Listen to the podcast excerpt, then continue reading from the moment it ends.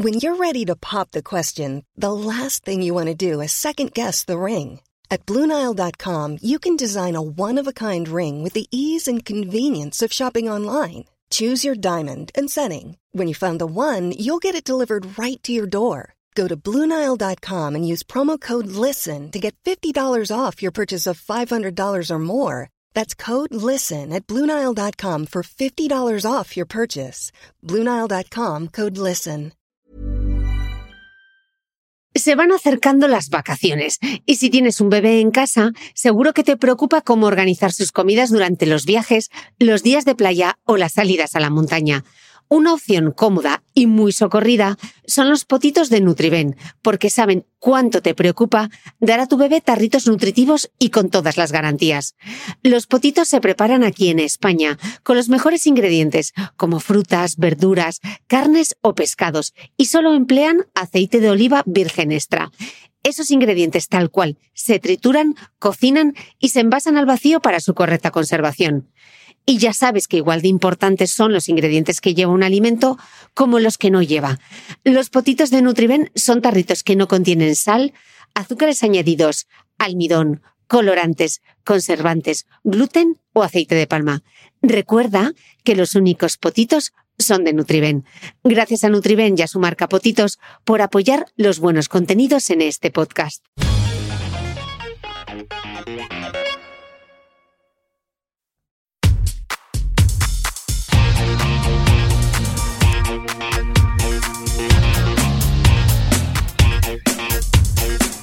Hola, soy Cristina Mitre, periodista y autora del blog de Beauty Mail.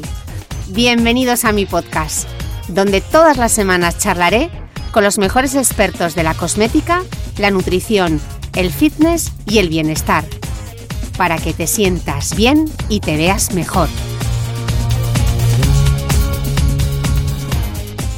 Con la llegada del otoño hay quien sufre cada vez que se lava o cepilla el cabello. Madre mía, cómo se me cae el pelo, a este paso me voy a quedar calva. Puedo imaginarte asintiendo al otro lado. Para que no cunda el pánico, por fin he logrado sincronizar mi agenda con la del doctor Sergio Baño Galván, dermatólogo y tricólogo del Hospital Universitario Ramón y Cajal y de la Clínica Grupo Pedro Jaén en Madrid. Además, es el coordinador de investigación clínica del Servicio de Dermatología del Hospital Universitario Ramón y Cajal y está al frente de la iniciativa Salud sin bulos. Hoy no solo hablaremos de la caída del cabello, también vamos a tumbar muchos mitos alrededor del pelo. Descubriremos si la nutricosmética funciona, si hay algo que realmente haga crecer las pestañas y si las uñas de gel son o no una buena idea. Y esto es solo un aperitivo, así que te recomiendo que te quedes hasta el postre, porque lo que cuenta el doctor Baño merece mucho la pena. Y como decía Mayra Gómez Kemp, tarjetita verde y hasta aquí puedo leer. Vamos con el capítulo 23 del podcast.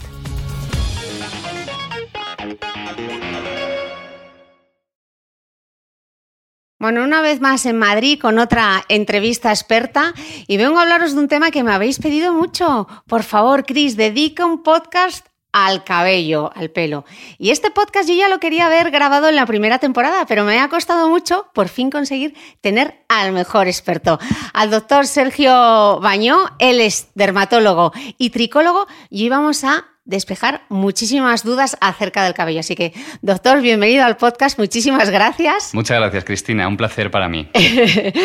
bueno, pregunta que parece un poco obvia, pero hay mucha gente que no lo sabe que hay un dermatólogo especialista en cabello que es el tricólogo. ¿Qué es que es un tricólogo? Bueno, un tricólogo es una rama, eh, la tricología es la rama de la dermatología que se ocupa de los problemas capilares, es decir, es una superespecialización de un médico que ha hecho dermatología y que además se superespecializa en el área capilar y lo llamamos tricología y a los dermatólogos que nos especializamos en este área, dermatólogos tricólogos.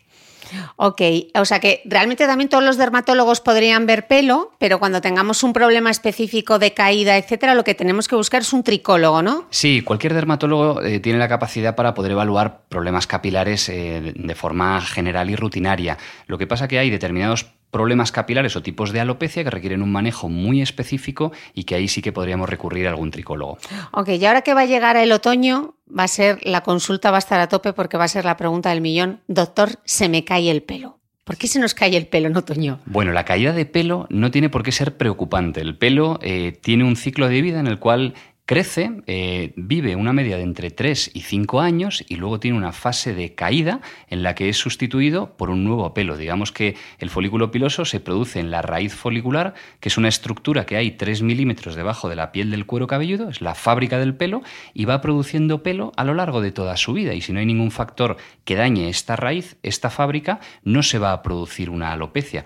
Por lo tanto, es muy importante conocer que lo normal es que diariamente se caigan una media de 100 pelos que van a ser renovados por otros 100 pelos. Es decir, que no es problema el que se caiga el pelo. De hecho, hay épocas del año, como puede ser el otoño, que es normal que se caiga más. Y es que evolutivamente, a nivel de los mamíferos, había una época de mayor caída antes del invierno, y es un proceso fisiológico que llamamos y que no es preocupante. Por lo tanto, explicar muy bien que no es lo mismo caída de pelo que alopecia. La caída de pelo no tiene por qué ser preocupante mientras no produzca que se pierda densidad, es decir, que claree la piel del cuero cabelludo. El problema en las alopecias es que la raíz del pelo se daña, se hace más fina o incluso se destruye, entonces el pelo que nace es más fino o incluso deja de aparecer pelo. Y es por ello por lo que vemos en los pacientes que tienen zonas donde se les ve la piel del cuero cabelludo. Eso es lo que llamamos alopecia. Alopecia no es se me cae mucho el pelo, sino pierdo densidad y me clarea la piel del cuero cabelludo. Normalmente cuando tú, cuando decimos empieza a clarear, ¿dónde podemos ver esas zonas que empieza a clarear? ¿Dónde suele ser más habitual? Bueno, depende del tipo de alopecia. Existen más de 100 tipos distintos de alopecia de orígenes muy variados, desde orígenes hormonales, genéticos, inmunológicos, alimentarios, el estrés, fármacos, enfermedades internas, es muy variado. La, más frecuente es la alopecia androgénica, que tiene un origen hormonal y genético. En esta alopecia es característico que en los hombres empiezan a perder densidad a nivel de las entradas o a nivel de la coronilla a diferencia de las mujeres que cuando empiezan con una alopecia androgénica suelen perder densidad en la zona superior, suelen notar que la raya del pelo se va ensanchando poco a poco. Y curiosamente cuando vemos hombres o mujeres que tienen una alopecia androgénica precoz muchas veces no acuden a la consulta porque notan mucha caída de pelo. El síntoma es que les ha dicho algún compañero o alguna compañera que se les empieza a ver la piel del cuero cabelludo, sobre todo con el pelo mojado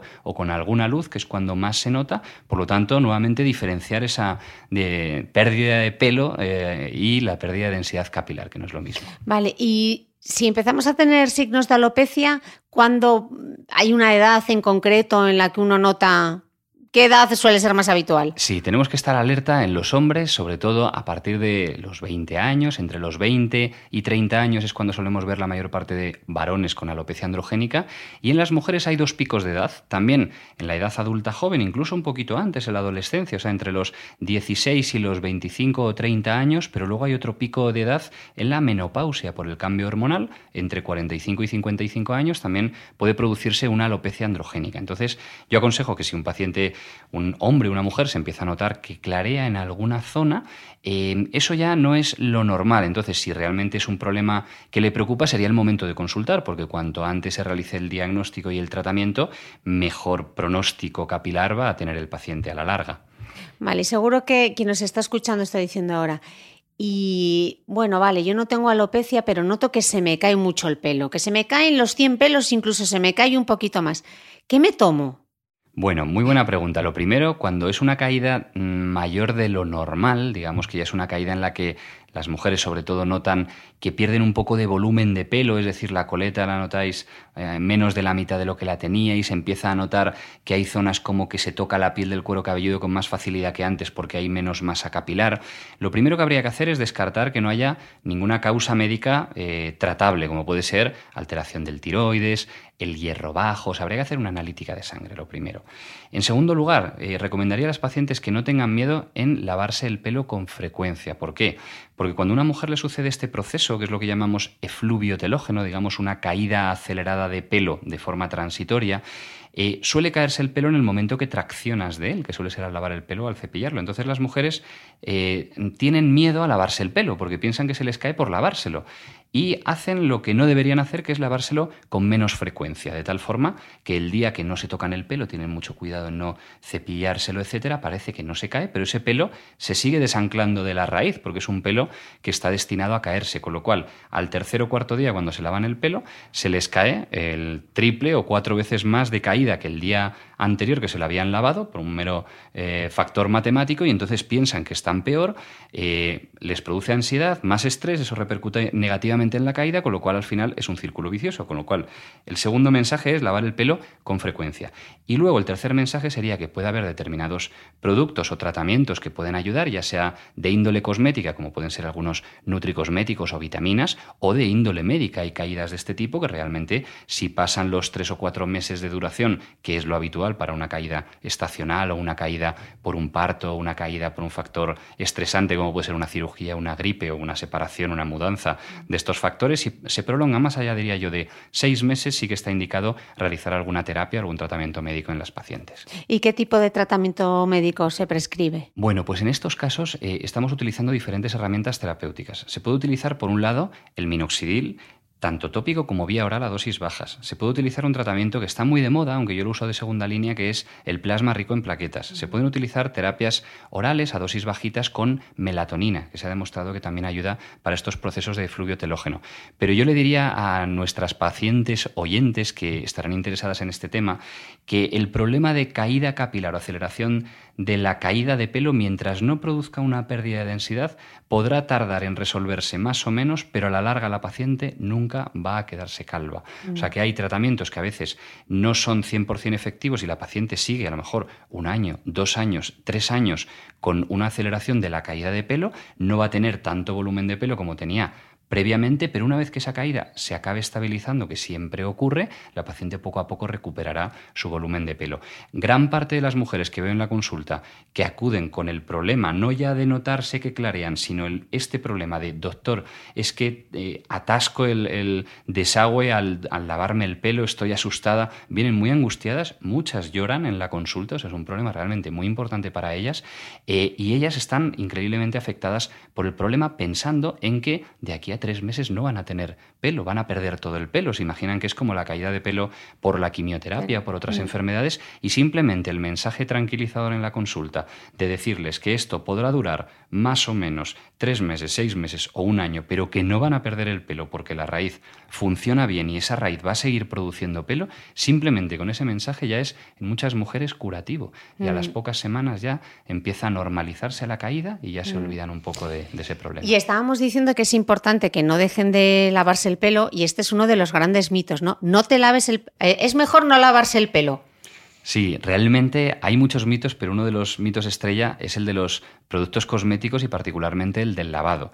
Yo siempre doy el mensaje a mis pacientes que para un eh, problema médico como es la alopecia, las alopecias se producen a, nivel de la raíz folicular, que comentábamos que está a 3 milímetros debajo de la piel del cuero cabelludo. Y digamos que de forma general lo que hagamos de cuero cabelludo para afuera, a nivel cosmético, champús, gominas, lacas, tintes, usar una gorra, un sombrero, etcétera, no va a afectar ni positiva ni negativamente para ningún tipo de alopecia. Es decir, que no por lavarnos el pelo más o menos vamos a tener una alopecia. Otro tema serán los factores cosméticos, es decir, tener la fibra capilar, el tallo piloso, la porción visible del folículo piloso más bonita o no, más brillante o no, la cutícula más hidratada o no, y ahí sí que influyen mm. el utilizar planchas, tintes, cosméticos, pero un paciente nunca se va a quedar calvo por utilizar un determinado champú u otro y de hecho solemos recomendar en la consulta que los pacientes se, se, laven el pelo diariamente y las mujeres con frecuencia, tres, cuatro veces en semana sin ningún problema. Pues ese es un gran mito, porque yo cada vez que digo, no, no, si yo es que me lavo el pelo todos los días, la gente se asusta, pero ¿cómo te aguanta, cómo te aguanta el pelo? Y además me lo seco y me lo... Pero ¿cómo te aguanta el cabello? ¿no? Creo que es uno de los grandes, si tú tienes la necesidad, porque tienes el pelo graso, de lavarte el pelo porque no te lo ves, o porque mm, tienes la necesidad de lavártelo si haces ejercicio, o por la razón que sea, que pueden estar tranquilas que lavarse el pelo. No hay absolutamente ningún problema. De hecho, en general suele venir mejor lavarse el pelo con más frecuencia, o sea que en las mujeres diariamente es una periodicidad que mientras la logística del secado, etcétera, no sea muy latosa para la paciente, mm. lo puede hacer sin ningún tipo de problema. Vale, y cuando estábamos hablando de la nutricosmética, seguro que hay quien dice, nutricosmética, vale, pero voy a la farmacia o voy tal, y aquí es que hay una batería de productos que funciona y que no funciona. Pues mira, yo, yo lo resumiría, siempre tienen que tener en cuenta los pacientes eh, dos, eh, dos ámbitos, dos esferas. Una es la esfera médica, es decir, tengo un problema de alopecia en el que la raíz se me hace más fina por diferentes motivos, ya sea hormonal, inmunológico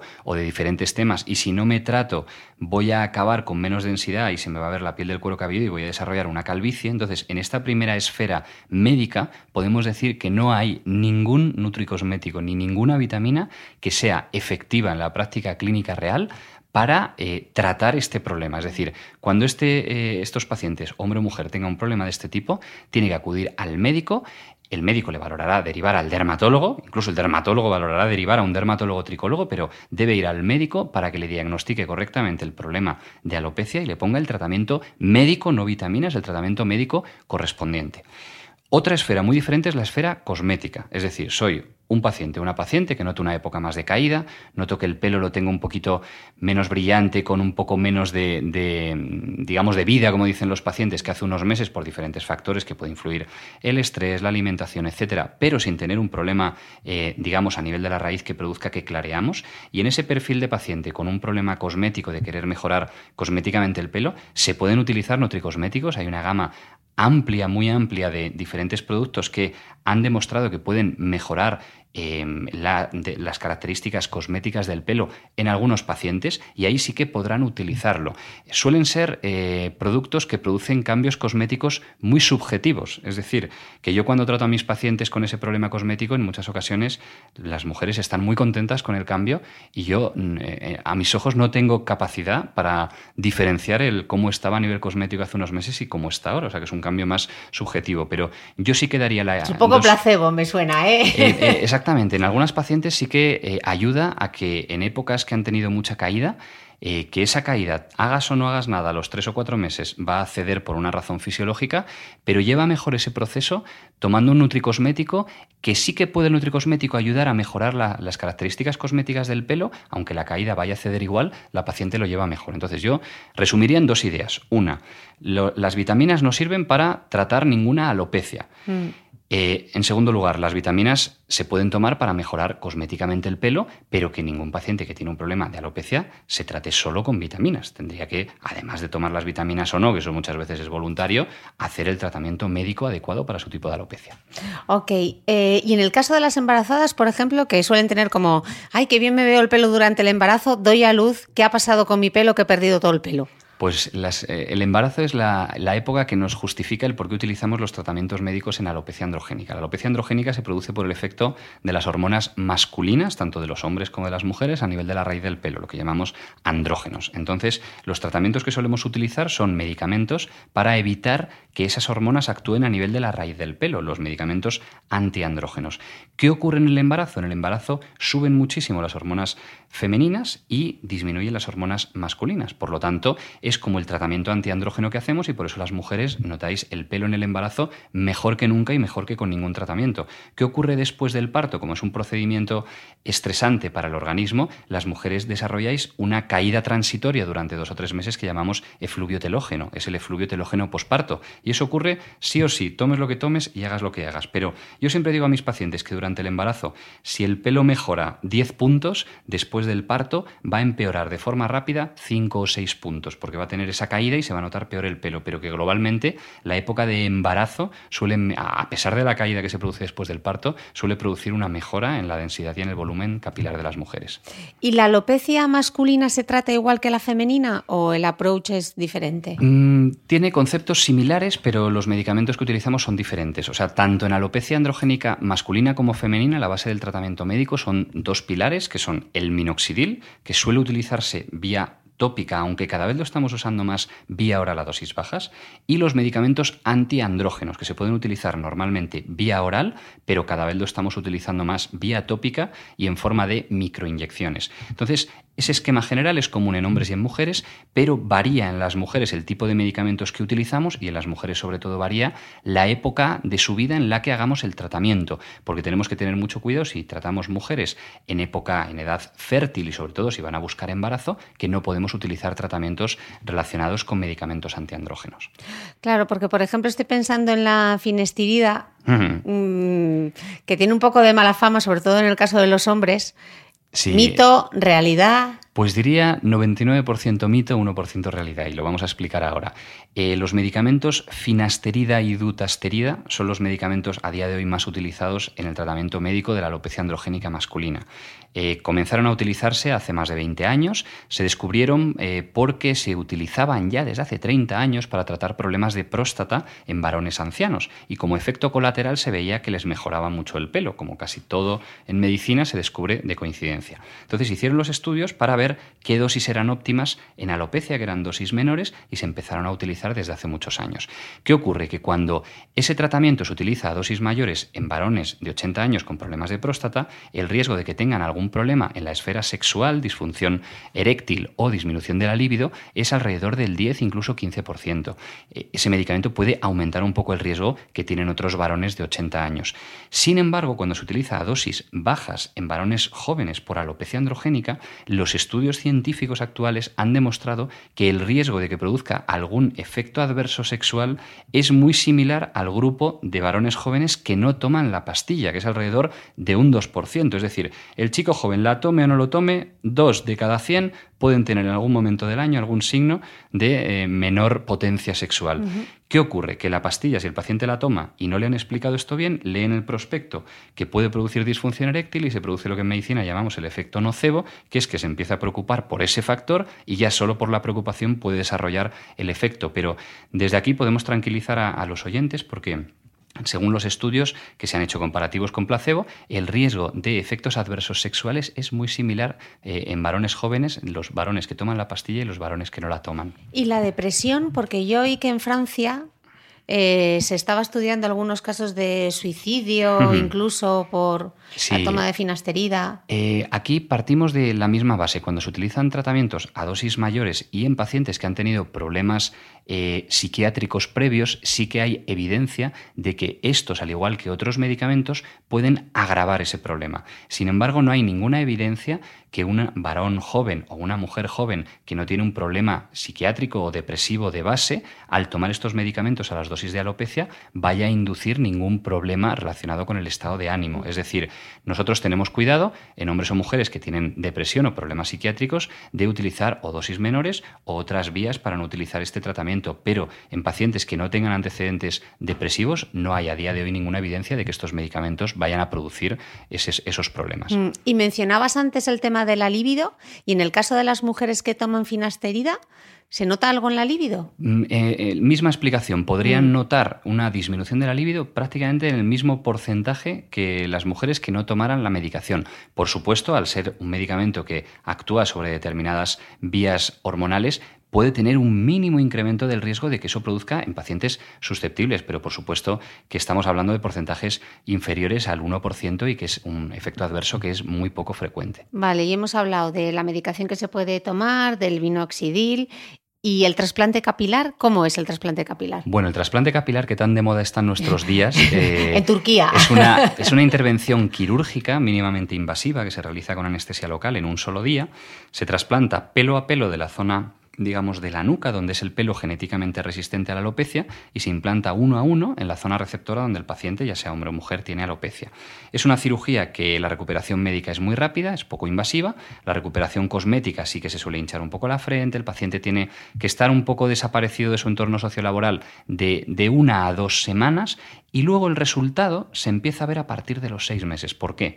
Porque en el trasplante implantamos el pelo y la raíz, que es la fábrica como comentábamos antes. La raíz es lo que asienta, es lo que prende debajo de la piel del cuero cabelludo y el pelo trasplantado a la semana de la cirugía se cae, con lo cual el paciente los siguientes meses de la cirugía está como antes de operarse. Y biológicamente esa raíz folicular tarda aproximadamente seis meses en empezar a producir nuevamente el pelo, que irá creciendo progresivamente y de forma exponencial hasta que más o menos vemos el resultado final del trasplante capilar al año, a los 12 meses de haberlo realizado el paciente. Es muy importante que no todos los pacientes, ni hombres ni mujeres, son buenos candidatos a hacer un trasplante el trasplante se debe hacer en pacientes que tengan buena materia prima en la zona donante, que tengan alopecias que tampoco sean muy extensas y también insistir en que el trasplante no es un tratamiento curativo de la alopecia. Hay muchos chicos que vienen a la consulta, doctor, yo estoy harto ya de pastillas, de líquidos, lo que quiero es hacerme un trasplante y olvidarme. Error, eso no es así. El trasplante traslada pelo de una zona a otra, ese pelo como es genéticamente resistente a la alopecia ya no se va a perder, pero el pelo no trasplantado debe mantenerse además con un tratamiento médico, porque si no,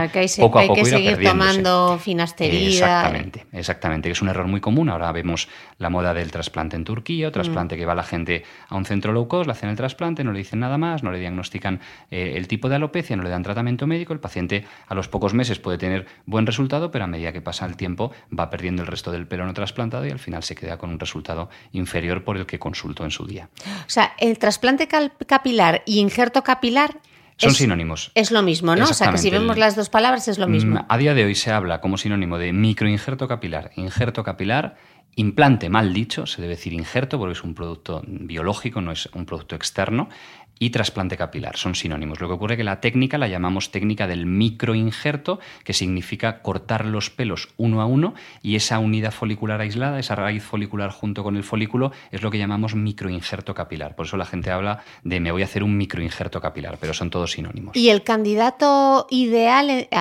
tiene que ser para un tipo de alopecia en concreto, un tipo de candidato? En ¿Quién es el candidato ideal para hacerse esto? Candidato ideal es un hombre o mujer con una alopecia androgénica localizada, eh, es decir, que no sea de todo el cuero cabelludo, porque lo que tenemos que hacer es distribuir un número de pelos en un área. Entonces, cuanto mayor sea el área, menos densidad se podrá poner. Entonces, el ideal es hombre o mujer con una alopecia androgénica localizada en una zona del cuero cabelludo y que tenga muy buen pelo en la zona donante, es decir, que tenga pelo grueso y muy buena densidad, es decir, mucho número, un número de pelos por centímetro cuadrado elevado, normalmente más de 80-90 sea, que las mujeres también somos candidatas a poder hacernos. ¿Pero es tan habitual o es más habitual en los hombres? Yo siempre pues escucho a los hombres. Siempre soy en los hombres, pero a nivel personal, nosotros en la clínica operamos 60% hombres, 40% mujeres. Las mujeres lo llevan más como un tema tabú que los hombres, pero es muy frecuente la cirugía en mujeres. Eh, las mujeres, en general, eh, suelen ser algo, eh, digamos, peor candidatas que los hombres a nivel medio, porque suelen tener peor densidad de pelo en la zona donante. Mm. Es decir, encontrar una buena candidata para trasplante en mujeres es menos probable que en un hombre, pero aún así hay muchas mujeres que son buenas candidatas y que el injerto capilar puede ser una opción muy buena en ellas, pero no en todas. Por eso a veces también me, me, me genera un poco de inquietud estas clínicas que ya, ya sean de España o del extranjero, que ofrecen ya la cirugía al paciente prácticamente sin haberle visto, eh, cuando es muy importante la valoración previa para aconsejar a nuestro paciente y a nuestra paciente si es buena candidata o no. Claro, y en el caso de la mujer estoy pensando, eh, el hombre no tiene la menopausia, pero nosotras sí. Entonces, esas mujeres que se hacen un trasplante capilar, ¿qué ocurre cuando llega la menopausia y pierdan los estrógenos? Bueno, cuando llegue la menopausia, seguramente en general le digamos, empeore la calidad de todo el pelo que tiene en su cuero cabelludo. Eso se puede paliar con determinados tratamientos médicos. Por eso yo siempre digo que un paciente y una mujer que se hace un trasplante no es una mujer a la que podamos dar de alta. Es una mm. mujer que luego tenemos que hacer un seguimiento y el tratamiento médico adaptado a cada fase eh, de su vida para que mantenga el resultado del trasplante capilar. Mm. Y pensando, por ejemplo, ahora, una preocupación muy habitual en las mujeres, que estamos muy centrados en el pelo, pero nos olvidamos de las cejas. Y eso sí que cambia, o sea, el pelo nos preocupa, pero las cejas cambian nuestra fisonomía completamente. Absolutamente, Cristina. Para que te das una idea, hay un tipo de alopecia que es devastadora, que la vemos mucho en la unidad que tenemos en el Hospital Ramón y Cajal, que es la alopecia areata. En la alopecia areata, la forma más grave de alopecia areata es la alopecia areata universal, que se pierde todo el pelo del cuerpo.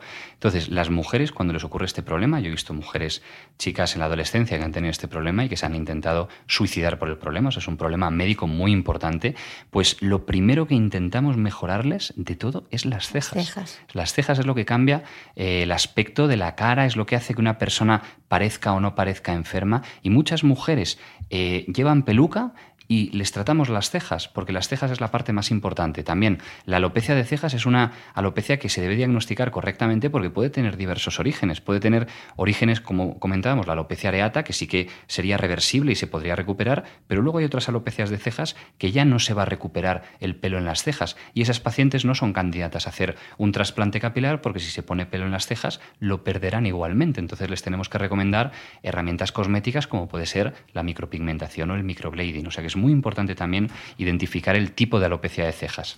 ¿Y cómo sé yo si lo que tengo es eh, alopecia en las cejas o que se me ha ido la, la mano con la pinza durante muchos años y he ido quitando pelo bueno, eh, llega un momento que es difícil hacer la distinción y que realmente hay que recurrir a métodos de diagnóstico no invasivos, como la tricoscopia que está en las consultas de los dermatólogos. Yo explicaría a las pacientes que, por lo general, si pierden el pelo pero es algo reversible y al cabo de los meses lo van recuperando, o sea, si tiene un curso oscilante no es algo preocupante porque significa que la raíz está ahí y sigue produciendo pelo. Ahora, si notan una zona de la ceja en la que ya no aparece el pelo, pues sí que es el momento de preocuparse porque la raíz puede, haber, puede haberse dañado y no producir pelo y sí que requerirá un tratamiento médico. Vale, entonces yo llego a tu consulta. Eh, doctor, estoy perdiendo la forma de mis cejas, me estoy viendo que tengo calvas dentro de las cejas. ¿Cuál es la recomendación? Bueno, la recomendación es hacer una adecuada, eh, un adecuado interrogatorio a la paciente, hacer una adecuada exploración a nivel clínico y con estas lupas, estos microscopios, por así decir, que llamamos tricoscopios. Si hay incluso dudas o en determinados tipos de alopecia, recurrimos a veces incluso a tomar una pequeña muestrecita del pelo con anestesia para verla con el microscopio y una vez que tengamos el diagnóstico realizado, aconsejar el mejor tratamiento en función de ese diagnóstico. Y algo muy importante es explicar a la paciente el pronóstico que va a tener. O sea, porque con una alopecia de cejas puedes tener un diagnóstico de es una pérdida transitoria porque has tenido una época de más estrés o por la causa que sea, no requieres un tratamiento, simplemente un tratamiento de acompañamiento, pero en unos meses vas a recuperar la ceja, o puedes tener un problema como la alopecia areata, que vas a requerir tratamiento probablemente con inyecciones dentro de las cejas de un producto que es la triancinolona, con buena expectativa de recuperarlo, pero que necesitarás un tratamiento más o menos mantenido. Y en el peor de los escenarios puedes tener una alopecia que sea el inicio de una alopecia cicatricial en la que vayas a perder las cejas y no las vayas a poder recuperar.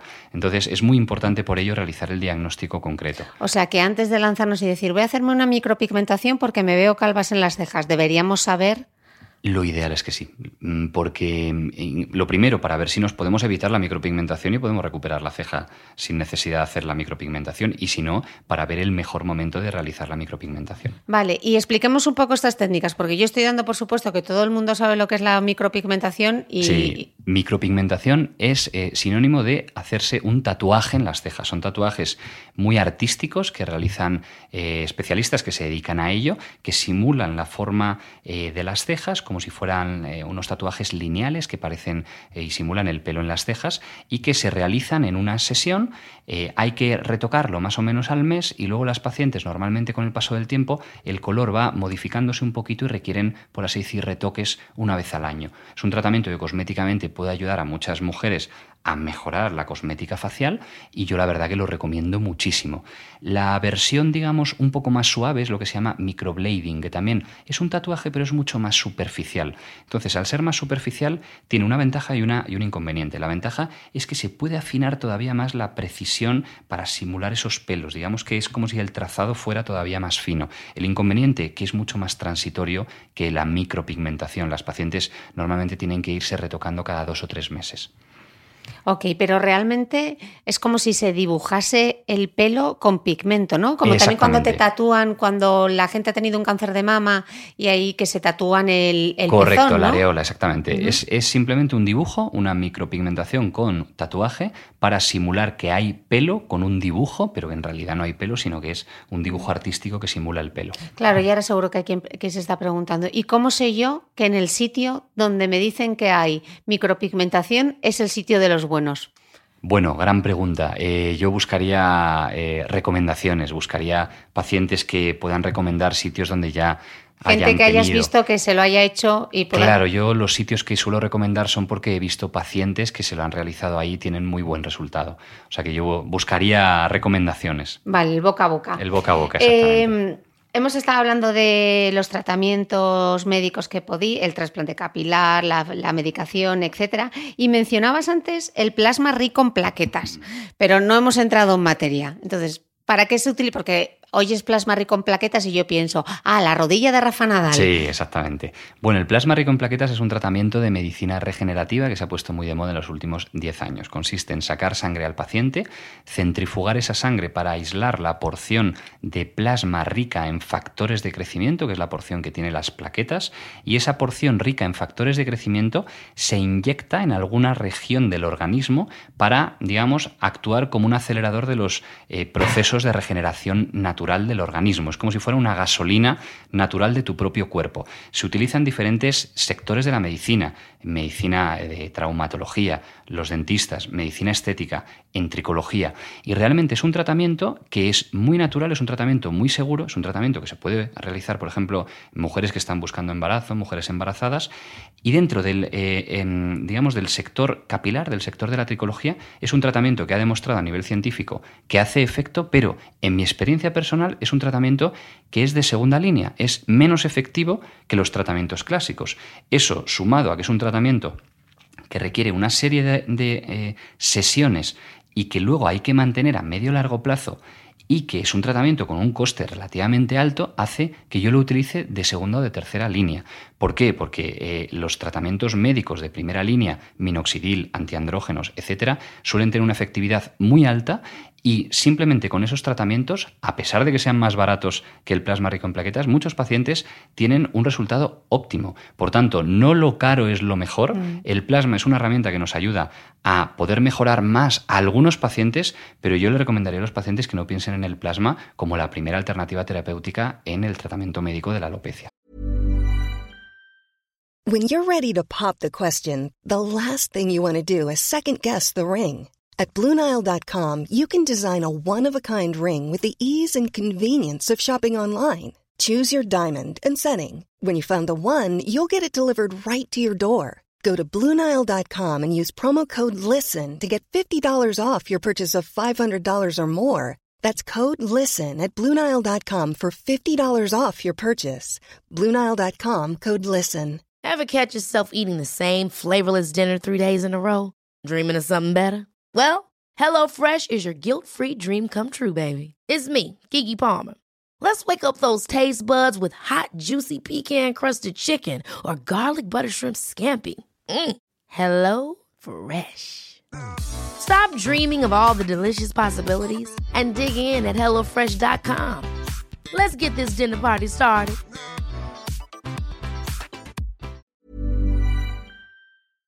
¿Sabías que los bebés son capaces de autorregularse y comer lo que necesitan?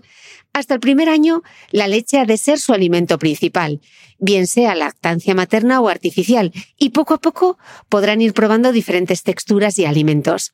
Ahora, con buena temperatura, a todos nos gusta salir más de casa, y en verano pasamos mucho tiempo fuera, en la playa, la montaña o recorriendo el mundo. Si tienes un bebé que ya ha empezado con la alimentación complementaria, para esos momentos puedes contar con los diferentes tarritos que ofrece Potitos. Hay recetas para bebés desde 4 y 6 meses y solo llevan ingredientes como frutas, verduras, carnes o pescados que se trituran y se envasan tal cual. Los potitos de Nutriben son tarritos seguros, fáciles de conservar y transportar, ya que no necesitan refrigeración, tan solo mantenerse en un lugar fresco. Se calientan en microondas o al baño María, sin conservantes ni azúcares añadidos. Gracias a Nutriben y a su marca Potitos por ser nuestro mecenas del mes.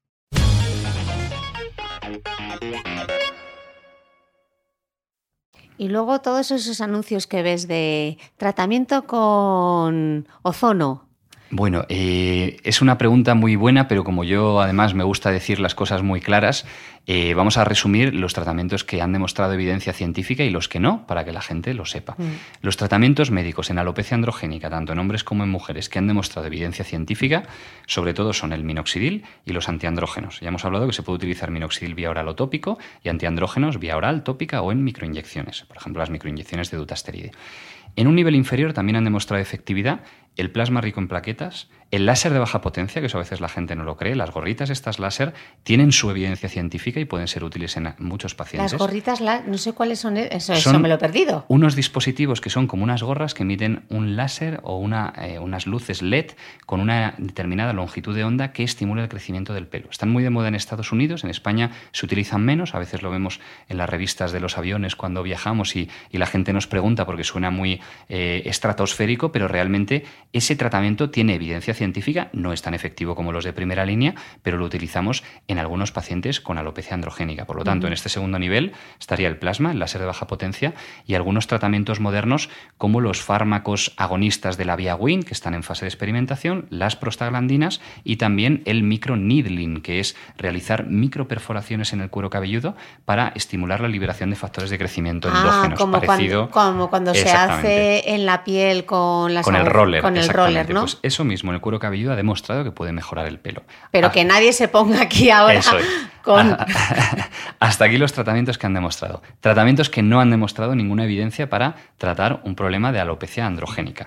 Las vitaminas, como comentábamos antes, los cosméticos tipo lociones, ampollas, por muy caras que sean, la ozonoterapia, la carboxiterapia, y por supuesto los múltiples y millones de crecepelos mágicos que venden que en 15 días vas a recuperar. Champú de biotina no tiene ninguna efectividad médica demostrada sobre la alopecia androgénica. La biotina es un buen claim eh, cosmético, pero no influye en la evolución pues de la alopecia androgénica. La de botes de champú de caballo.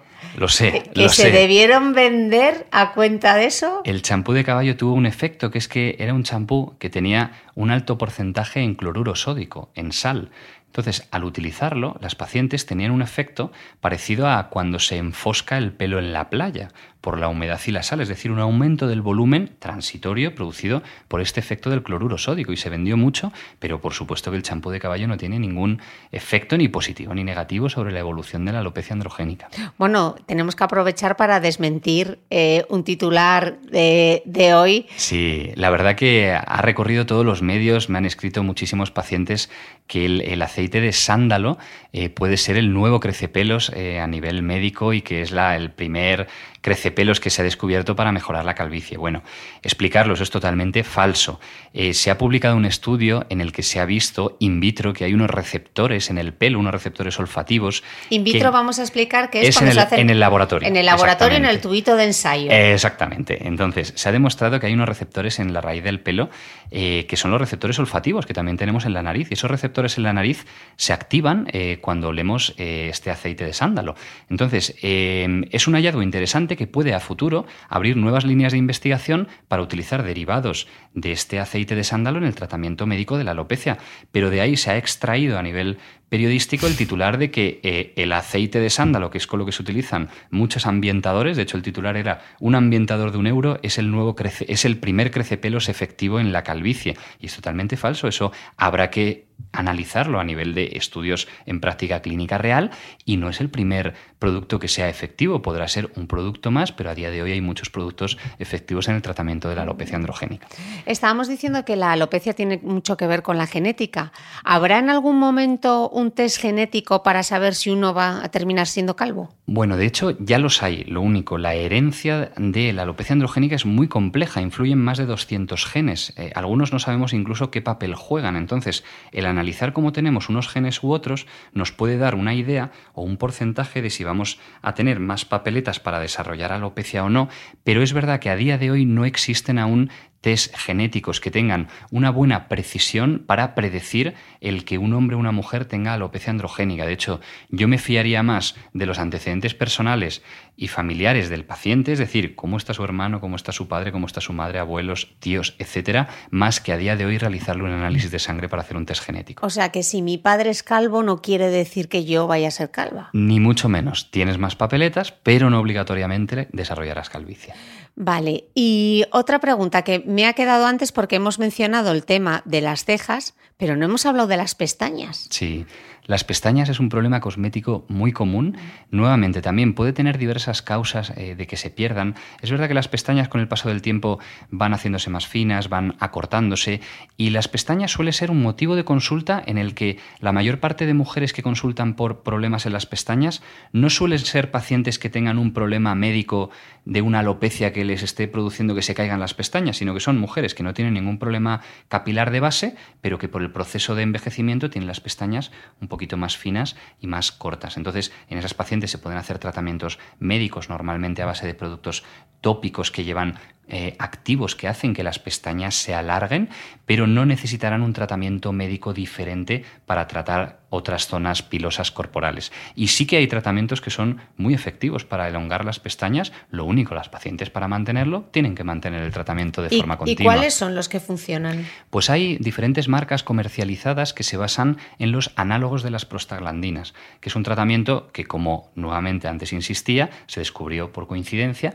porque son colirios que los oftalmólogos utilizan para tratar problemas oculares de glaucoma y esos colirios vieron que tenían el efecto adverso de que producían que se elongaran mucho las pestañas y a raíz de ahí se hicieron los estudios para utilizar esas gotas externamente en el borde libre del párpado para que crezcan las pestañas y son tratamientos muy efectivos, o sea, realmente a los tres meses se nota mucho. En Estados Unidos es el Latís, ¿no? Correcto, exactamente. Lo que pasa es que aquí en España o sea, en Estados Unidos yo creo que es con receta médica.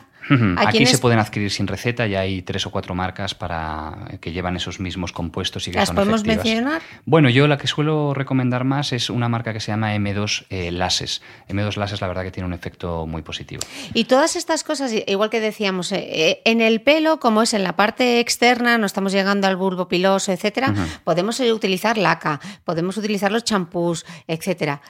Y en las pestañas, todas estas cosas que nos hacemos de las máscaras de pestañas, los desmaquillantes, ¿afecta a la calidad de la pestaña? Misma explicación, no afecta a la raíz folicular que está dentro del párpado, sino que afecta al aspecto estético externo, por lo tanto, por mucho que producto cosmético que os queráis poner, nunca va a afectar negativamente. Ok, eh, hemos cubierto pelo, cejas, pestañas, pero nos estamos olvidando de las uñas. Sí, eh, las uñas es un temazo. Bueno, las uñas es en una que zona... También lo veis, los, ¿Lo veis los tricólogos o los dermatólogos? Bueno, vamos a ver, las uñas es eh, un área que también entra dentro del campo de acción de los dermatólogos. Eh, los tricólogos estamos especializados exclusivamente en el tema capilar. Lo que pasa es que hay muchos dermatólogos que se especializan en tricología y también en la ciencia dentro de la dermatología que estudia las uñas que se llama onicología. Mm. Serían los onicólogos. Es una disciplina que todavía no está muy desarrollada en España, pero es verdad que es una disciplina que cada vez tiene más auge, no ya por los tratamientos médicos, sino por los tratamientos quirúrgicos de las uñas. Es decir, pacientes que tienen uñas encarnadas o que tienen problemas en las uñas de los dedos de los pies y requieren una cirugía para quitarle la uña, hacerle un tratamiento para que esa uña no se clave. Y esto es un problema médico muy importante que duele mucho, afecta mucho a los pacientes y hay dermatólogos que se especializan en ese área. Yo personalmente no soy experto en onicología, pero es verdad que como es una estructura anatómica que proviene embriológicamente de la misma estructura que el cabello, muchas veces vemos pacientes con problemas capilares, con alopecias, que tienen alteraciones en las uñas. Y de hecho, las uñas muchas veces nos da la pista de que el paciente puede tener esa enfermedad en el cabello. Por ejemplo, una psoriasis. Vemos un paciente que tiene descamación en el cuero cabelludo, que se le cae el pelo y le vemos las uñas y hay determinados signos en las uñas que nos confirman que ese paciente tiene psoriasis. Lo mismo con la alopecia areata. ¿Cómo que sí? ¿No se les ven? Pues se suele ver en, los pacientes con psoriasis lo que llamamos el piqueteado de la lámina ungueal, que son como pequeños hoyuelos, como si lo hubieran dado con un alfiler en la lámina ungueal. Pequeños agujeritos, que eso es un signo muy eh, específico de pacientes con psoriasis. En alopecia areata vemos las uñas en latón repujado, que el término médico se llama traquioniquia. Son como uñas como si fuera de papel de lija, y eso es muy típico de los pacientes con alopecia areata. Entonces, un ejemplo que habías puesto antes, Cristina, si vienes a mi consulta, porque has perdido un poquito de densidad de la ceja y yo considero que puede ser un, problema de tipo alopecia areata si además te veo las uñas y tienes en las uñas este hallazgo de tener las uñas como una lija, me confirma que estamos casi con total seguridad ante una alopecia areata y ya orientaré el tratamiento de una forma más precisa. Y cuando decimos, Ay, es que me noto las, las uñas como muy débiles. Sí, las uñas uñas también eh, están sometidas a factores alimenticios. Entonces, al contrario que en el pelo, fíjate que los complementos nutricionales y vitamínicos sí que se suele notar mucho el efecto a nivel de las uñas. O sea, las uñas sí que, las, las mujeres sí que notáis mucho el endurecimiento de las uñas por estos complementos vitamínicos a los tres meses. Y muchas veces por diferentes factores se produce como una, digamos, una descamación superficial de la uña, se produce como si la lámina se estuviera descamando por una deshidratación de la zona superficial de la lámina ungueal, que también va a requerir tratamientos cosméticos con determinadas lacas ungueales e incluso nutricosméticos. Pero es verdad que el campo de la onicología está en desarrollo y abarca una infinidad de enfermedades y procesos cosméticos de gran interés. ¿Y en, y en las uñas ocurre entonces también como el pelo con las cejas y las pestañas, que lo que le pongamos encima ¿Lo aguanta o pues yo estoy pensando en las uñas de gel y todas estas cosas? Sí, vamos a ver, las uñas eh, diríamos un depende de la causa. ¿Por qué? Por ejemplo, las uñas de gel. Eh, se produce un daño a nivel de la lámina ungueal, o sea, las uñas funcionan parecido al pelo.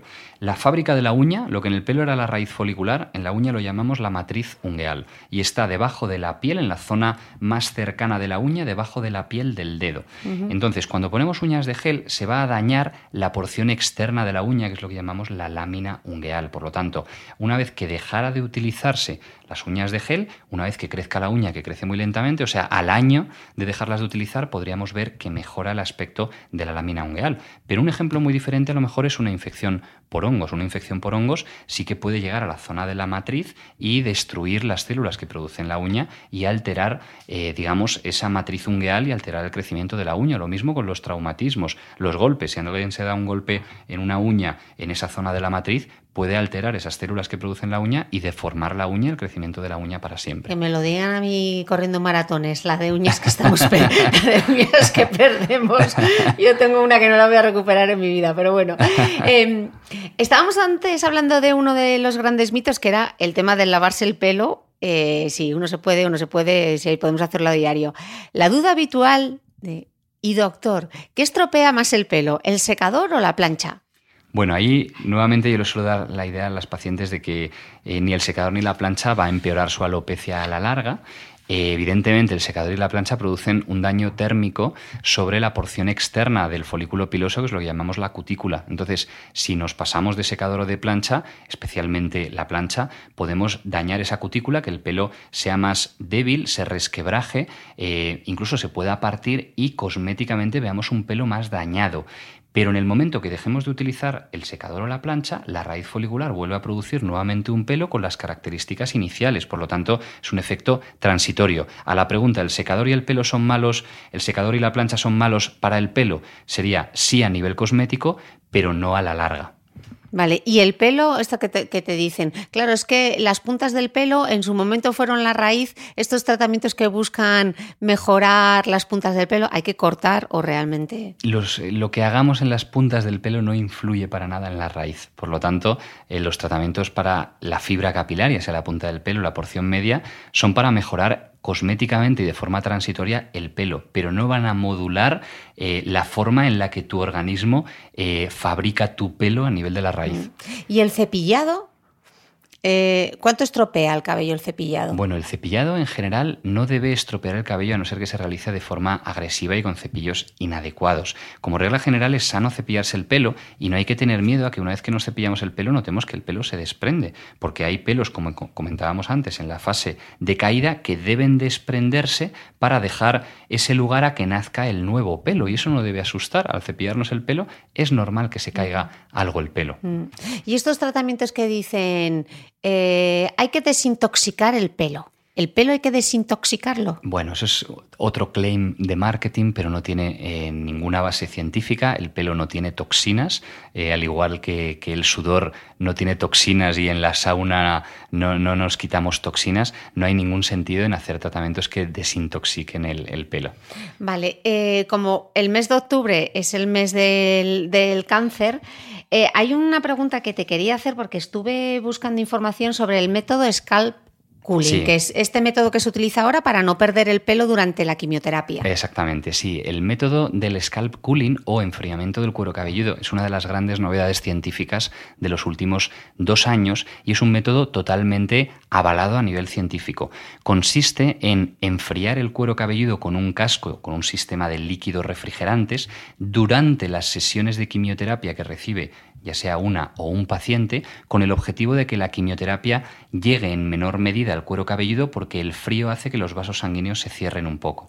Eso sumado a que el frío produce que el metabolismo del folículo piloso eh, se reduzca, digamos que es como que se quede hibernado y no necesite, digamos, tener eh, nutrientes alrededor, hace que los folículos resistan mucho mejor la quimioterapia que en pacientes que no se utiliza. Y lo que se ha demostrado a nivel científico es que la utilización de este sistema puede reducir en un 50% de las pacientes la alopecia por quimioterapia. La alopecia por quimioterapia es una caída que se produce por el daño directo de la quimioterapia a nivel de la raíz del pelo, se cae el pelo completamente del cuero cabelludo a las dos semanas de la quimioterapia y luego una vez que se deja de utilizar la quimioterapia, en la mayoría de pacientes se va recuperando progresivamente en los siguientes meses, pero supone una, un problema mm, cosmético y médico muy importante para las pacientes que reciben eh, tratamiento quimioterápico porque las estigmatiza a nivel social y nuestros compañeros los oncólogos nos comentan que es lo primero que les preguntan cuando les diagnostican cáncer es doctor, ¿me va a dar una quimioterapia que se me va a caer el pelo? Entonces, este hallazgo del scalp cooling es una, una novedad científica muy importante. A día de hoy en España eh, todavía no se está utilizando a nivel público. Hay algunas empresas privadas que lo están utilizando. Eh, digamos que es como un alquiler del sistema de la consola para que vayan, eh, digamos, enfriándose el cuero cabelludo durante las sesiones de quimioterapia. O sea, que mientras te ponen la quimio, estás con el gorro. Estás con el gorro, exactamente. Digamos que tienes que estar una hora y media antes, una hora y media después, y estás con el sistema de enfriamiento. La clínica donde te lo hagan recibe ese, ese dispositivo del scalp cooling. Todo el tratamiento aproximadamente de las sesiones de quimioterapia tiene un precio aproximado de unos 2.000 euros, pero a día de hoy, eso es muy loable por su parte, eh, la empresa que lo está comercializando en España, si ese dispositivo no tiene éxito en el paciente, no le cobran nada. Con lo cual, la verdad que yo creo que es algo interesante para también potenciar en un futuro a nivel del sistema sanitario público. 50% de de probabilidad. Depende del tipo de quimioterapia, depende si mm. es un determinado fármaco u otro, pero en cáncer de mama, que es lo más mm. utilizado, más o menos de media es el 50%. ¿Y es doloroso? No es doloroso, lo único las pacientes comentan mm, un poco de molestias, de dolor de cabeza. Es como si estuvieras en una estación de esquí en plena ventisca sin gorro. Es algo molesto, pero no es doloroso como tal. Pero las cejas sí que las van a perder, ¿no? Pues fíjate, curiosamente, eh, el sistema de enfriamiento, al ser un casco, también aplica eh, frío en la zona de las cejas. Entonces también se ha visto que puede prevenir la alopecia de las cejas en las pacientes. O sea que es algo, algo muy interesante porque además el enfriamiento, aunque se realice de forma más potente en el cuero cabelludo, como no son zonas estancas, la disminución de temperatura de la piel del cuero cabelludo también hace que disminuya la temperatura de la piel de las cejas, con lo cual también ayuda. ¿Y el pelo se mantiene igual con su misma densidad de siempre? Mm, esto es un espectro. Habrá pacientes que mantengan prácticamente la misma densidad y habrá pacientes que en vez de perder el 100% del pelo, pierdan un 20%. Entonces, eh, se noten un poco peor, pero cosméticamente. Cambia mucho, ¿eh? ¿Cómo te enfrentas? Exactamente, cambia ¿Cómo te enfrentas al tratamiento, tener o no tener? Totalmente, totalmente. ¿Y, cuál será el siguiente paso para desarrollar esa tecnología?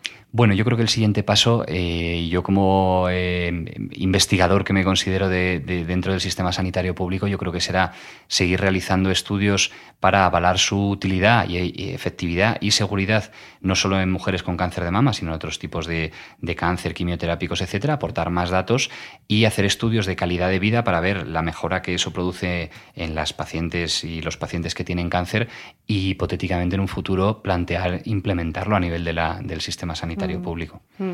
Hay un tema del que no hemos hablado y es, las pacientes con SOP, con síndrome de ovario poliquístico, que uno de los efectos del SOP es que pierden, que pierden, que pierden pelo. Sí, el, síndrome de ovario poliquístico es un eh, síndrome que llamamos de hiperandrogenismo, es decir, son mujeres que o bien tienen un poco más de hormona masculina de lo normal o la hormona masculina que tienen con un nivel normal les hace más efecto en su cuerpo de lo habitual. Entonces son mujeres que suelen tener varios síntomas entre los cuales está la alopecia. Suelen, suelen ser mujeres con acné, que tienen, suelen ser más velludas, tienen un poquito de sobrepeso, aparte de otros problemas asociados. Pero la, eh, la, alopecia es uno de los problemas más frecuentes. Se produce una alopecia androgénica en la que las hormonas masculinas van haciendo que se afine el pelo y son mujeres que muchas veces se van a beneficiar de los tratamientos de primera línea, minoxidil, tratamientos antiandrógenos. Y yo siempre nunca me voy a olvidar una de mis primeras pacientes con alopecia androgénica que tenía síndrome ovario poliquístico, una chica que tenía una alopecia ya avanzada a los 25 años y que me daba mucha rabia el que había había estado ocho años perdiendo el tiempo haciendo tratamientos precisamente de vitaminas, tratamientos más cosméticos, lociones, había gastado un dineral, pero nadie le había dado el tratamiento que realmente era efectivo, que era muy sencillo, que era minoxidil y un tratamiento antiandrógeno, y el momento de usarlo mejoró, no todo lo que había perdido, pero mejoró y le cambió la vida, y eso lo podía haber realizado siete años antes y no haber estado siete años pasándolo mal, de ahí la importancia del adecuado diagnóstico, y tratamiento.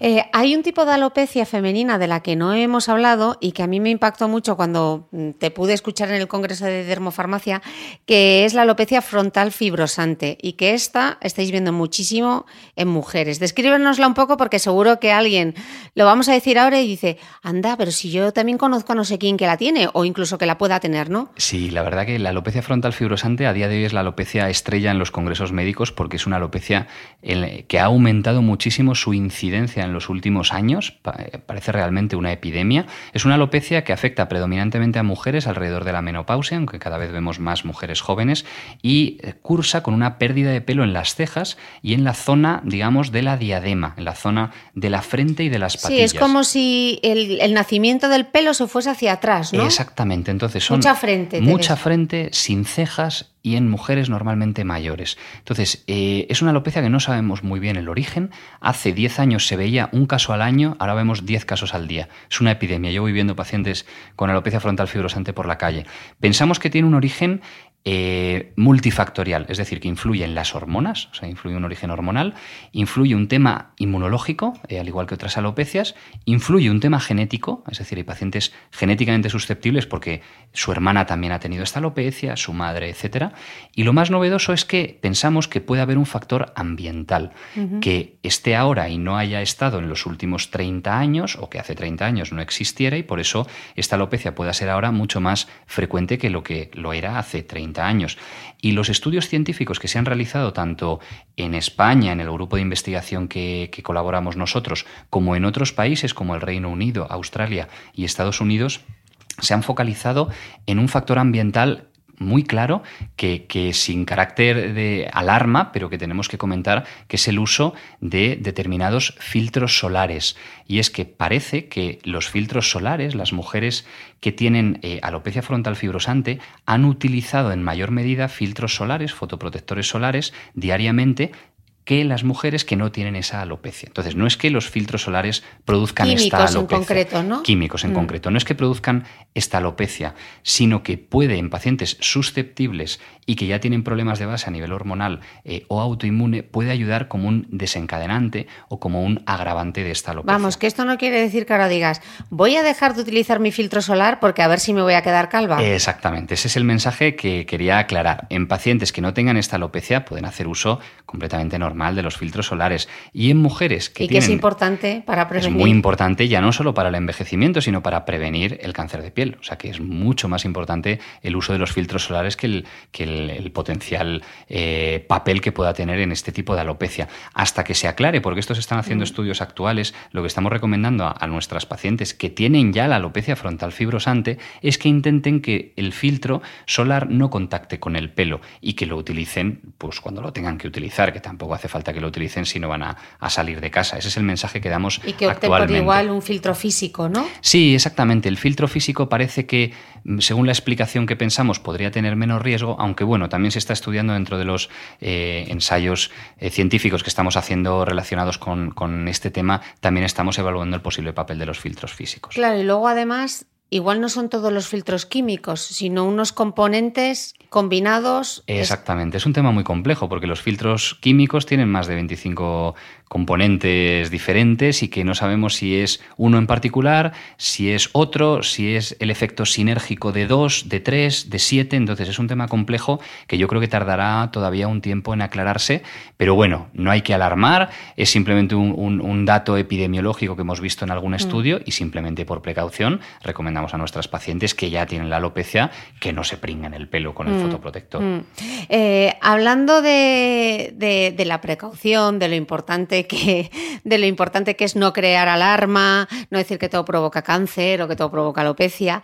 Hay una iniciativa que tú lideras que es Salud sin bulos y me gustaría un poco que nos comentases cómo surge. Yo os he etiquetado varias veces en mi Instagram, em, pero me gustaría que nos contases por qué surge esta iniciativa y de quién parte. Bueno, esta iniciativa parte de la Asociación de Investigadores en Salud, de la cual tengo la, la suerte de ser presidente y especialmente parte de su vicepresidente, que es Carlos Que fue el principal impulsor de, Salud sin bulos. Entonces, la iniciativa Salud sin bulos consiste en crear un observatorio eh, digital para luchar contra los bulos en salud que hay en Internet y en diferentes medios. De tal forma que hemos creado una página web que es saludsinbulos.com en la cual cualquier persona, cualquier persona, ya sea profesional sanitario o no, paciente, periodista, el que sea, puede denunciar cualquier noticia eh, o información relacionada con la salud que piense que puede ser un bulo y desde eh, el observatorio le damos salida en cuanto a contactar con el profesional médico o sanitario avalado para contestar a esa posible, ese posible bulo en salud y explicamos detenidamente el por qué es un bulo y damos difusión en los medios digitales de que efectivamente esto es un bulo. Por ejemplo, en Twitter estamos eh, trabajando mucho para que cuando se detecta un posible bulo se eh, etiquete el hashtag salud sin bulos y automáticamente ya nos ponemos en marcha para detectar ese posible bulo y darle respuesta como ejemplo, la noticia del aceite de mm. sándalo que comentábamos de alopecia o otras muchas noticias como puede ser que el agua de limón ayuda a prevenir el cáncer eh, o, determinadas noticias que como, como que las vacunas son negativas y no hay que utilizarlas. Entonces, mm. es muy importante y yo creo que esta iniciativa va a seguir desarrollándose y va a tener mucho impacto porque a día de hoy los pacientes en muchas ocasiones piensan que el, el hecho de que salga una noticia en la televisión ya tiene que implicar que es completamente verdadera y vemos que muchas, en muchas ocasiones no es así. ¿Cómo puede diferenciar al final el que nos está escuchando entre un bulo, una fake news, bueno, recibimos tanta información y hay tanta desinformación. Claro, yo es difícil, pero yo diría que eh, una noticia que parezca que va a solucionar un problema de mucho tiempo de evolución y con una, eh, digamos, un problema grande a nivel de salud, que lo vaya a solucionar de una forma fácil, rápida, sencilla y que hasta ahora nadie se le había ocurrido y que aparezca en un mensaje de WhatsApp, de Twitter, de Facebook, etcétera, yo ya desconfiaría. ¿Por qué? Porque eh, en general, si un problema lleva mucho tiempo sin resolverse, como puede ser el tema del cáncer eh, o otros problemas médicos, de haber una novedad científica, eh, lo primero la comunicarían la comunidad médica em, en diferentes ruedas de prensa, en hospitales, por supuesto, eso lo verían a través de un medio, pero no le recibirían la noticia eh, por WhatsApp de que se ha visto que el, agua de limón puede prevenir el cáncer, sino que sería algo más oficial, apoyado y soportado por un equipo profesional sanitario detrás. Entonces, yo les diría que, que una noticia que parezca que va a solucionar el mundo, que le venga por WhatsApp, Facebook, etcétera, desconfíen de ella porque seguramente se la fuera a explicar o bien su médico se fuera a enterar por otras mm. vías con, en el caso del sector sanitario, un equipo de profesionales sanitarios detrás. Mm. ¿Podemos explicar un poco para que lo entendamos todos, incluso los que hemos ido a letras y no a ciencias, cómo funciona el método científico? Porque hay muchas veces que, claro, yo me veo en estas discusiones por Instagram. Eh, bueno, es que yo he visto que hay un estudio de la Universidad de Tal que ha demostrado que cierto ingrediente es un disruptor hormonal o provoca cáncer. Claro, es muy importante esto que acabas de decir, Cristina. A ver, eh, cuando se hacen estudios científicos, normalmente se realizan primero estudios de investigación básica, que llamamos, es decir, no con personas, sino estudios en ratones, estudios en laboratorio, lo que antes comentábamos in vitro. Entonces, esos estudios se encuentran hallazgos preliminares que abren líneas de investigación futuras para poder utilizar ese hallazgo a nivel clínico, es decir, en estudios clínicos, en estudios en humanos, en ensayos clínicos. Pero esa investigación básica en ocasiones descubre cosas que luego no tienen ninguna relevancia a nivel clínico. Por ejemplo, a veces en tratamientos capilares se descubre que hay una nueva molécula que puede ser estimulada con un nuevo producto y cuando lo hacen en ratones, eso tiene mucho éxito. Ejemplo, la clonación capilar. Ah, en 2003 se publicó un estudio que era muy efectiva la clonación capilar en ratones. Cuando se ha intentado hacer en humanos no ha funcionado y a día de hoy todavía no funciona. Y como ese estudio, miles de estudios que cuando se intenta trasladar eh, los hallazgos de investigación básica a el humano no funcionan. Por lo tanto, es verdad que hay noticias que se basan en un estudio de investigación básica y que ese estudio de investigación básica tiene utilidad médica a futuro, pero que no se puede todavía extrapolar. Entonces, por ejemplo, el aceite de sándalo. Se ha descubierto una nueva línea de investigación a nivel básico, pero no se puede extrapolar que a día de hoy vaya a mejorar la alopecia en humanos utilizar un extracto de aceite de sándalo. Y cuando hablo de esto, hablo de eh, temas mm, de carcinógenos, es decir, un producto que in vitro ha demostrado que puede modificar las células y producir una mutación, no tiene luego por qué a nivel clínico tener una relevancia eh, clínica. Entonces, el hecho de que alguien se base en un estudio de ese tipo, pero genere una idea que no eh, eh, se puede justificar con ese estudio, también es un bulo, con lo cual también debemos luchar contra ello. Entonces, ¿qué tendríamos que ir? A ver lo que dicen las sociedades científicas, el pues Comité Científico Europa. ¿Cuáles son? Porque, claro, hay quien ya pone hasta Niveles de evidencia periodística, digamos. Claro, hay gente que yo he visto en redes sociales que me pone en duda al American Cancer Society. Sí, sí, que hay conflicto de interés que no me fío porque este tío estuvo en Johnson's. Entonces, bueno. Eh, yo diría que a nivel periodístico, eh, quizá el mayor nivel de evidencia lo tendrían eh, las sociedades científicas dando información periodística por parte de sus afiliados de una determinada noticia eh, conociendo cómo es el sector, eh, digamos, traduciendo esa información científica para la población. Yo recurriría, de hecho, con esto del aceite de sándalo y con otras noticias, los medios contactan con nuestra sociedad científica en dermatología y nuestra sociedad científica contacta con el, uno de los expertos que considere más avalados para contestar esa posible noticia. Eso sería, digamos, el, eh, tope de evidencia. ¿En qué web podemos buscar la sociedad científica? En Google, si pone sociedad científica de lo que sea, a día de hoy todas las sociedades científicas tienen... Sociedad Científica de Dermatología. Sí, se llama, te saldrá en Google, Academia Española de Dermatología y Venereología. Te saldrá un contacto y se puede contactar con ellos. Eso es rutina habitual. Dentro del ámbito científico, o sea, entre los médicos, que hay veces que hay un estudio que afirma una cosa y hay otro estudio que la deniega. Y eso puede pasar. El nivel de evidencia mayor son los estudios que llamamos metaanálisis, que son estudios que analizan todos los estudios publicados de un determinado tema. Es como si fuera el, padre de los estudios porque analiza todo lo que se ha publicado. Y claro, no es lo mismo un estudio de, un, eh, de 50 pacientes, un número de 50 pacientes, que un estudio que analice ese tratamiento no en 50, sino en 400.000 pacientes. Tiene mucho más valor estadístico y científico el estudio de 400.000 pacientes. Entonces, eh, nosotros a nivel científico utilizamos esos niveles de evidencia, estando el metaanálisis en el nivel 1A que llamamos, pero a nivel periodístico yo creo que es muy buena opción el contactar cuando hay noticias eh, un poco controvertidas, contactar con las sociedades científicas. Y también lo que dicen los comités científicos europeos, ¿no? Sobre todo en el tema de la cosmética. Exactamente. Comités internacionales, eh, nacionales y luego eh, las sociedades científicas. Yo creo que es el nivel, mm, digamos, de evidencia periodística mayor a día de hoy. Bueno, pues ya sabéis, si queréis saber buena información, salud sin bulos, sociedades médicas y a partir de ahí que cada uno tome sus propias conclusiones respecto a la información. Yo simplemente dar las gracias porque llevamos una hora hablando de cabello. Yo creo que hemos cubierto muchísimas cosas. Darle las gracias al doctor finalmente por hacerme, por hacerme hueco y yo creo que hemos aprendido muchísimo hoy. Muchísimas gracias, gracias Gracias a ti, Cristina. Ha sido un placer. Así que nos vemos, bueno, nos escuchamos el próximo domingo. Muchas gracias a todos.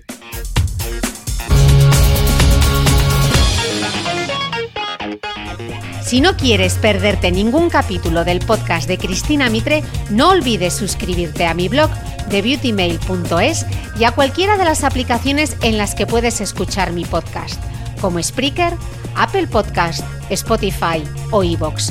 Solo tienes que buscar el podcast de Cristina Mitre y darle a suscribir. Y un último favor, si entras en iTunes y me dejas un comentario y me regalas también unas estrellas, ayudas a que este podcast tenga cada vez más visibilidad y pueda seguir creciendo. Gracias de nuevo y te espero el próximo domingo con una nueva entrega del podcast de Cristina Mitre.